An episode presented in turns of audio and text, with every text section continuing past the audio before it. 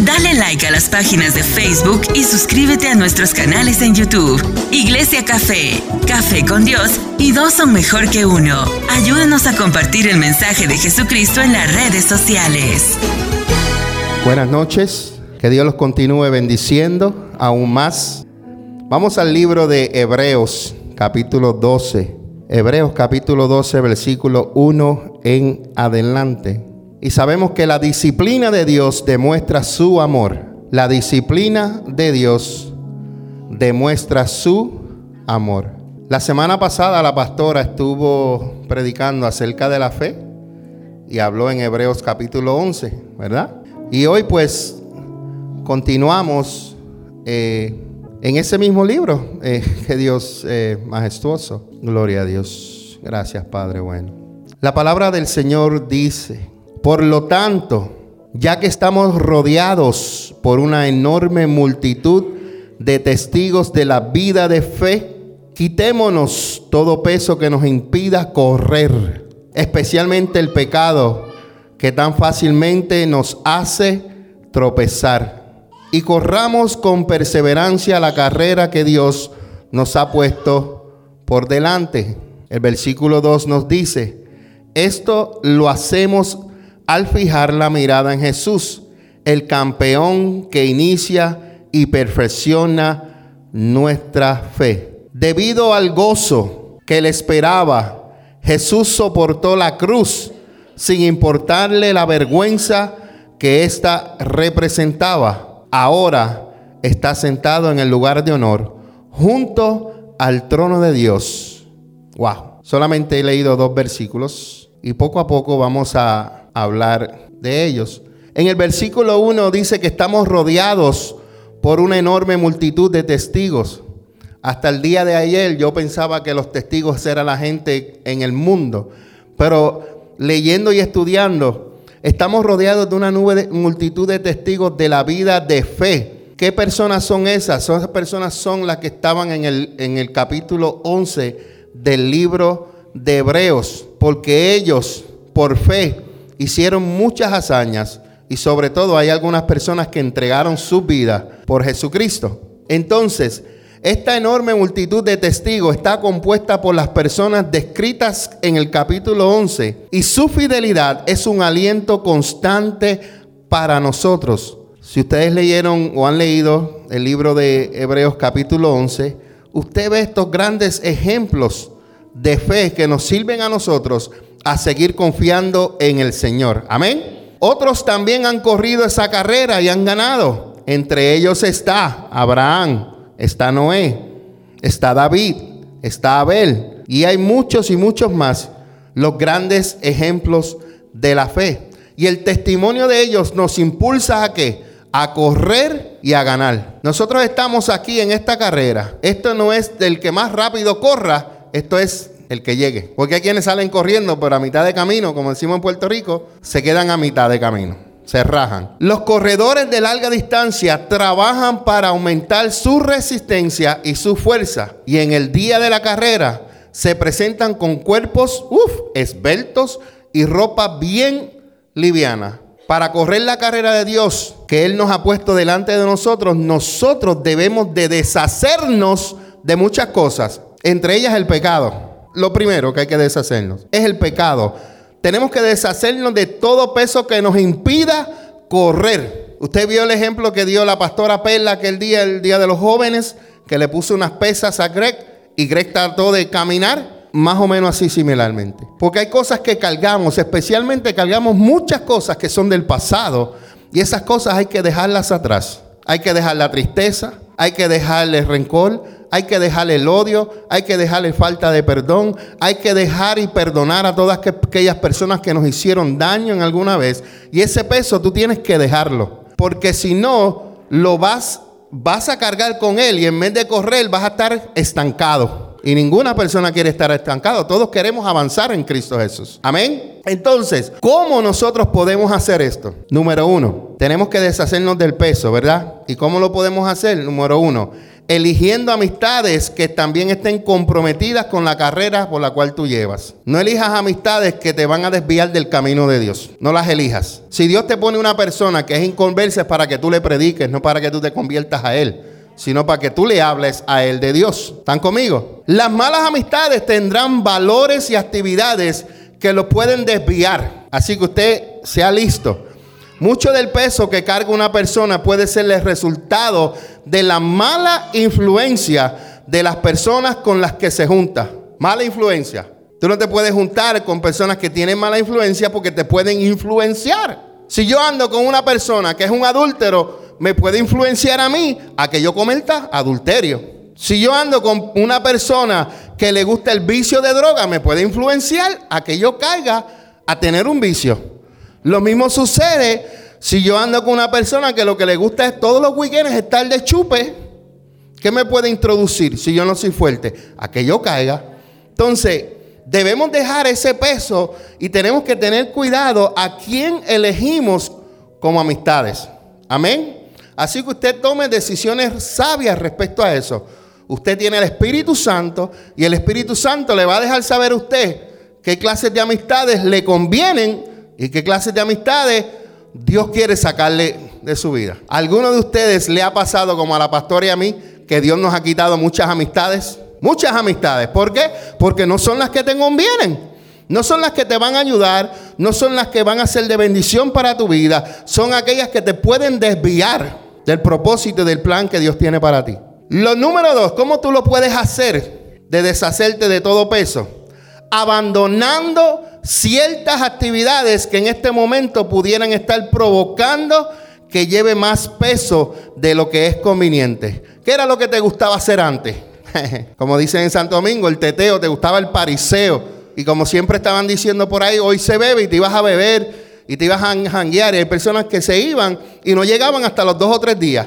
Entonces, tienes que deshacerte de ese peso abandonando ciertas actividades que no son provechosas. Hay cosas que son provechosas que podemos hacer. A mí me gusta el béisbol, me gusta el básquetbol y de vez en cuando me tiro mi jueguito, ¿verdad? Pero tengo que tener cuidado con quién me junto. ¿Tú me entiendes? Tengo que cuidarme. Abandona estas actividades por un tiempo y luego evalúa los, evalúa los resultados en tu vida. Si hay actividades que te están desviando del Señor, evalúalas por un tiempo. ¿Ok?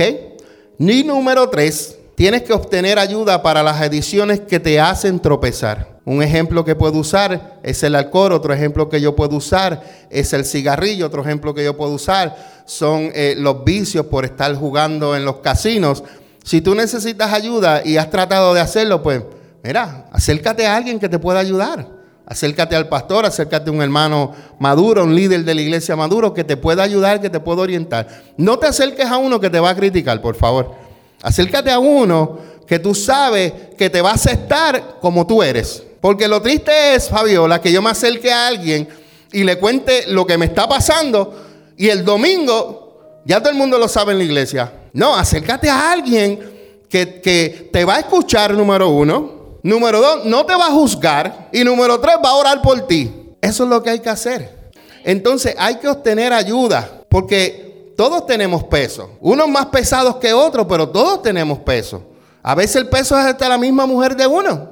Disculpa, pastora, pero a veces es el esposo. Cuando la pastora es testigo de esto, cuando antes de yo ser pastor, lloraba por la pastora para que el Señor le hiciera una mujer conforme a su corazón, una mujer que cuando yo empezara mi pastorado, yo no tuviera que estar arrastrándola. ¿Por qué lloraba así, Fabiola? Porque yo veía a los pastores que estaban hasta aquí con el ministerio y las mujeres no la querían ayudar, los pastores no la querían ayudar. Y yo decía, yo no quiero tener una mujer, yo quiero una mujer que sea de fuego. Y mi esposa es de fuego. ¿Eh, ¿Me entienden? Entonces, esa era mi oración desde el principio. Y mira, Dios la, ha moldeado, la, ha hecho una mujer de fuego, una profeta, una mujer que Dios la usa. Pero me costó a mí desde el principio orarle al Señor para que Dios la preparara. Por eso es que Aileen tiene que orar por Richie y Richie tiene que orar por Aileen. Jason tiene que orar por Fabiola y Fabiola tiene que orar por Jason. De la manera en que yo soy ahora, primeramente se lo debo a Dios. Primeramente, pero lo segundo, a mi esposa, por sus oraciones. Ella oraba por mí, sigue orando, Y oraba al Señor, Señor, dale sabiduría a mi esposo, Señor, dale inteligencia, Señor, dale control. Padre, esa era su oración. El pastor que yo soy ahora, seis años, no es el mismo que empezó hace seis años atrás. Sí, ha venido un preparamiento, pero ha sido mucho las oraciones. Para que Dios eh, me moldeara, me informara, derramara su unción, derramara su conocimiento, su sabiduría, para así lograr el trabajo que Dios quiere que nosotros hagamos. Amén. Dije alcohol, ¿verdad? Dije cigarrillo. Dije el juego. Pero hay otros secretos que la gente tiene oculto como la pornografía. Hay gente y hay muchos cristianos que les gusta la pornografía, alaban a Dios aquí, pero en sus casas o en los teléfonos, vamos a ponerlo los teléfonos, se pasan viendo pornografía y después vienen a adorar a Dios. Mira, si hay una visión y tú necesitas ayuda, lo mejor es reconocer, yo necesito ayuda y hablar con alguien, alguien que te vaya a ayudar. Si es un hombre que tiene pornografía, mire, hable con un hombre y diga, mira, tengo este problema. Y he orado y le he pedido a Dios. Yo voy a decir algo aquí y la pastora no lo sabe. Yo estuve mucho tiempo, mucho tiempo batallando con, ¿sabe lo que es eso? En los sueños. Ni la pastora lo sabe, ella lo sabe hoy. Yo estuve peleando con espíritus que me atormentaban en mis sueños y me hacían pensar que yo estaba con otras personas y, en mis sueños. Y hasta un día yo le decía, Señor, pero ¿por qué? Yo no estoy viendo pornografía. Yo no estoy, yo, Señor, ¿qué puerta tengo abierta yo? ¿Qué hice? ¿Qué te tengo que pedir perdón? ¿Qué hice, Señor? Que yo no me recuerde. Espíritu Santo, recuérdamelo. Y un día me sucedió lo mismo. Y cuando me sucedió, me tiré de rodilla en el piso y le dije al Señor, Señor, estoy cansado de esto. Te estoy ofendiendo. Me siento, no me siento digno de ti. Le decía yo al Señor, siendo pastor, te estoy hablando tiempo o tiempo atrás. Y decía, Señor, ayúdame por favor en esta área. Quería hablar con alguien y tenía, quería tener la confianza de hablar con mi padre espiritual. Pero apenas mi padre espiritual yo lo conozco. ¿Cómo yo le voy a decir algo así tan pero le doy gracias a Dios que un día me tiré de orilla en el piso y le dije, Señor, ya. Mi esposa estaba durmiendo y ni ella se dio cuenta. Y Señor, y empecé a llorar en el piso. Le dije, Dios, hasta aquí. Y desde ese día el enemigo ha tratado. Y cuando me pasa, no que me pasa, sino cuando Él quiere atormentarme, yo te digo, te reprendo en el nombre de Jesús. Y pum, se acabó. Con personas que yo ni conozco. Y yo decía, Señor, porque lo primero que tú haces examinarte. Tú te examinas y le dices, Señor, si yo estoy haciendo algo, ok, esta es la puerta que tengo abierta. Pero yo no tenía ninguna. Y yo pasé años y años con eso hasta que el Señor me ayudó. Pero debía haber buscado ayuda. Debía haber, eh, eh, al, que más cercano ahora estoy es al pastor Mauricio, que yo le puedo hablar, pero para ese tiempo pues estábamos apenas conociéndolo. Pero gracias a Dios que Dios me ayudó en eso. Entonces, eso es un, peso que te impide correr. Y hay que dejarlo. Hablamos del alcohol, el juego, hablamos del cigarrillo y hablamos de la pornografía. Así que vamos a correr la carrera con el Señor, pero vamos a correr la liviana. Vamos a poder correr con el Señor, pero livianamente, sin peso que nos impida a nosotros correr. ¿Están conmigo? Dice la Biblia que nos quitemos todo peso que nos impida correr, especialmente el pecado que tan fácilmente nos hace tropezar. Tan fácilmente y corramos con qué? Con perseverancia. Aquí donde eh, mucha gente tiene el problema. Correr con perseverancia la carrera que Dios nos ha puesto por delante. La, vida cristiana demanda mucho trabajo. Usted sé que el cristiano es fácil. ser cristiano no es fácil. Si tú tenías tentaciones cuando no conocías a Dios, ahora tienes el triple, hasta 10 veces más tentaciones que las que tenías antes. Antes tú eras tentado y caías como un tonto, pero ahora en el Señor tú tienes que tener fuerza. Y la tentación, muchas veces Dios la permite. Y muchas veces somos nosotros que le dejamos puertas abiertas a Satanás. Porque no le podemos echar la culpa al diablo, ni la culpa a Dios. Muchas veces somos nosotros que abrimos puertas a, le dejamos puertas abiertas para que el enemigo nos, nos ataque y nos tiente. ¿Ok? La vida cristiana requiere que nosotros abandonemos todo lo que pone en peligro nuestra relación con Dios. Hablábamos de esto un poquito ayer en, mi conexión con Dios. Tenemos que dejar eh, muchas cosas que ponen en peligro nuestra relación con Dios. Nosotros necesitamos correr con perseverancia y luchar contra el pecado con el poder del Espíritu Santo. No lo trates de hacer por ti solo.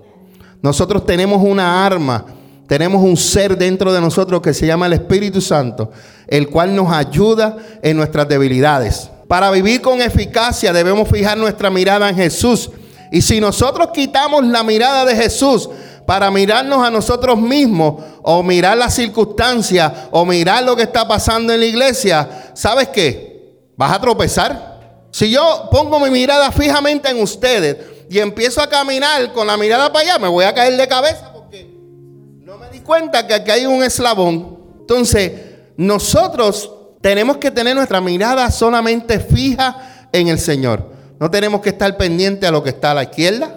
No tenemos que estar pendientes a lo que está a la derecha. No tenemos que estar pendientes que el hermano se levantó a adorar o no se ha levantado a adorar. Eso no es problema de usted. Usted levántese a adorar. Usted adore a Dios y lo demás Dios se encargará. Si el hermano Jack no se quiere levantar a adorar, pues mira, ora por él para que Dios lo inquiete, para que le dé un jumper y pa, un jumper. Y que empiece ahí, Dios lo, le dé un, ¿sí? Aquí lo importante es que tú te preocupes por tu relación con Dios. Y si ves el hermano débil, una oración que no le hace daño a nadie. ¿Están conmigo? Escucha bien este punto que tengo aquí. Deberíamos correr para Cristo, no para nosotros mismos. Y siempre debemos fijar nuestra mirada en Él. ¿Correr para quién? Para Cristo. Esto lo hacemos al fijar la mirada en Jesús, el campeón que inicia y perfecciona nuestra fe. El Señor es el que inicia todo en ti. Inicia la fe en ti y la perfecciona. Dice, debido al gozo que le esperaba a Jesús, Él soportó la cruz. Jesús sabía que había algo más grande después de la cruz. La cruz era la puerta para regresar a donde Él estaba con el Padre antes de la fundación del mundo. Ahora Ahora mismo Jesucristo está sentado en el lugar de honor junto al trono de Dios, al ladito del Padre. ¡Wow! ¡Qué lindo! Versículo 3. Piensen en toda hostilidad que soportó Jesús por parte de pecadores. Así no se cansarán ni se darán por vencidos.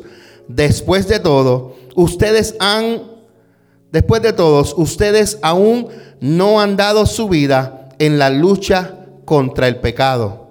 ¿Acaso olvidaron las palabras de aliento con que Dios les habló a ustedes como a hijos? Él dijo, Hijo mío, no tomes a la ligera la disciplina del Señor y no te des por vencido cuando te corrige, pues el Señor disciplina a los que ama y castiga a todo el que recibe como hijo. ¿Cuántos son hijos de Dios? No, pues Dios lo va a castigar de vez en cuando. Cuando usted se empieza a portar mal, Dios le va a castigar. Pastor, pero ¿qué se dice? Dios nos castiga cuando nos, cuando nos queremos alejar de Él. Él nos lo va permitiendo. Pero llega un momento que te dan un, azotito para que diga, ok, por aquí otra vez por acá derechito. Que a mí fue el único que me pasó, que me ha pasado. Creo que a todo el mundo le ha pasado eso. Cuando tratamos de desviarnos un poquito del Señor, nos da un apretoncito y me dice, hijo, por aquí es que es el camino. Por eso Él lo hace, porque Él nos ama. Amén. Cuando nosotros enfrentamos dificultades y desalientos, es muy fácil, es muy fácil que perdamos de vista la visión más amplia. Pero no estamos solo en esto. Tenemos ayuda y es el Espíritu Santo. Muchos han logrado resistir hasta el día final de su vida, aunque tuvieron que soportar circunstancias mucho más difíciles de las que tú y yo hemos sufrido. El sufrimiento es el campo de entrenamiento para alcanzar la madurez cristiana. Vuelvo y lo repito. El sufrimiento es el campo de entrenamiento para alcanzar la madurez cristiana. Desarrolla en nosotros paciencia, desarrolla en nosotros humildad, desarrolla en nosotros dominio propio y hace que nuestra victoria final sea dulce. Hay un refrán que dice por ahí que después de la tormenta sale él y después del sufrimiento hay una alegría. Cuando nosotros estábamos pasando todos los problemas que nosotros pasamos en el, matrimonio, yo no lo entendía. La quería hasta mandarla para la China. Pero al pasar de los años, 16 años después, yo puedo entender ahora el por qué. Porque ese sufrimiento era el preparamiento de nuestro carácter. Para que nosotros pudiéramos entonces, en este tiempo, poder ayudar a otros matrimonios. Pero mientras tú estás en el sufrimiento, lo único que haces es quejarte.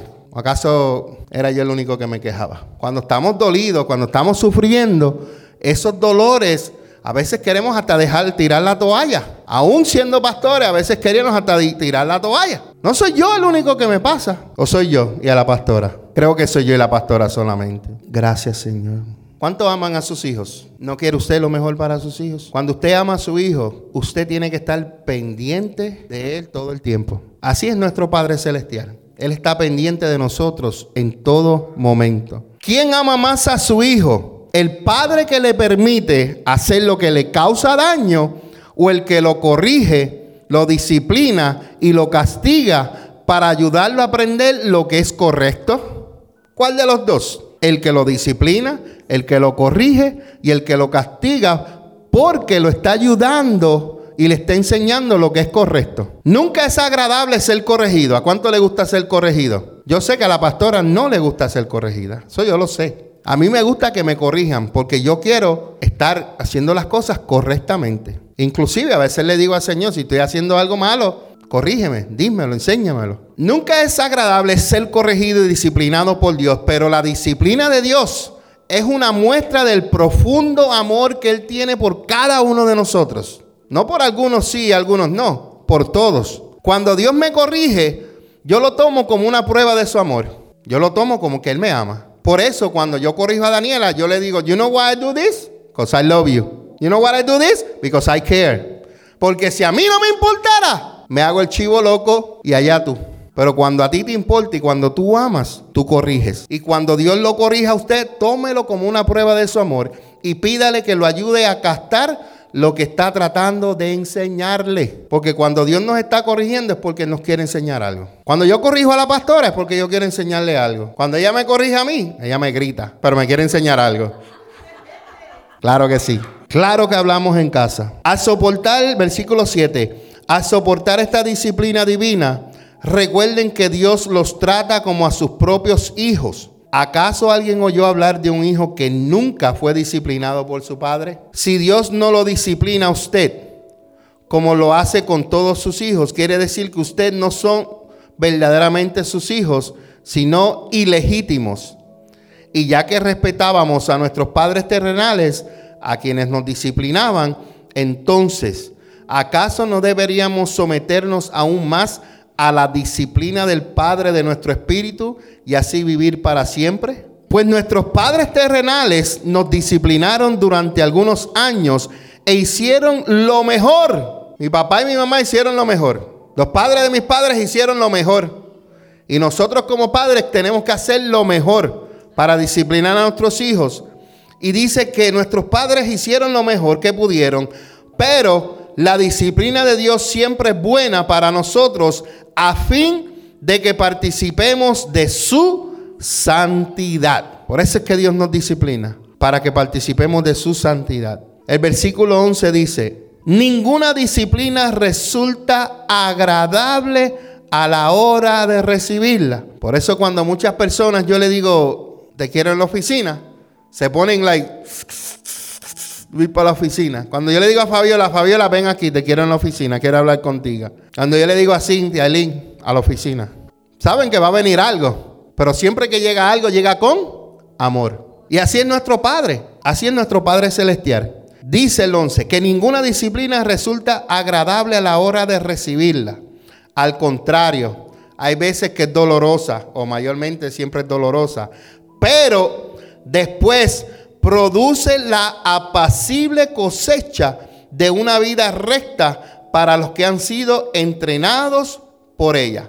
Andaba, eh, creo que fue el lunes, estaba mi esposa y mi suegra, creo que fue el lunes, si no me equivoco, o el domingo, y estaba mi suegra y estaba hablando acerca de eso, de cómo los padres de ella eran como eran eh, eh, los viejos de antes, el domingo. Y ella dice que le agradece a sus papás por haber sido tan fuertes con ella, tan fuertes, que si los padres no hubieran sido tan fuertes, sabrá Dios.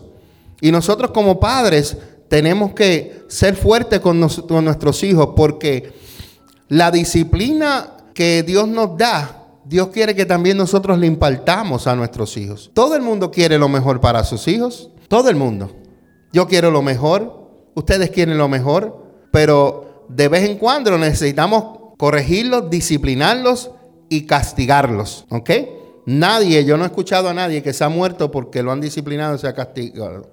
Al contrario, pasan los años y le dan gracias a sus padres por haberlos corregido. Un día yo me junté con alguien Aquí viene lo que estábamos hablando de las juntillas. Y me junté con esta persona que trabajaba con mi abuelo. Y él, por las noches, él me indujo a robarle chavos a mi abuelo de la caja. Y yo por las noches me jugaba 5 o 10 pesos para el otro día, para comerme una pizza y un icy en la escuela.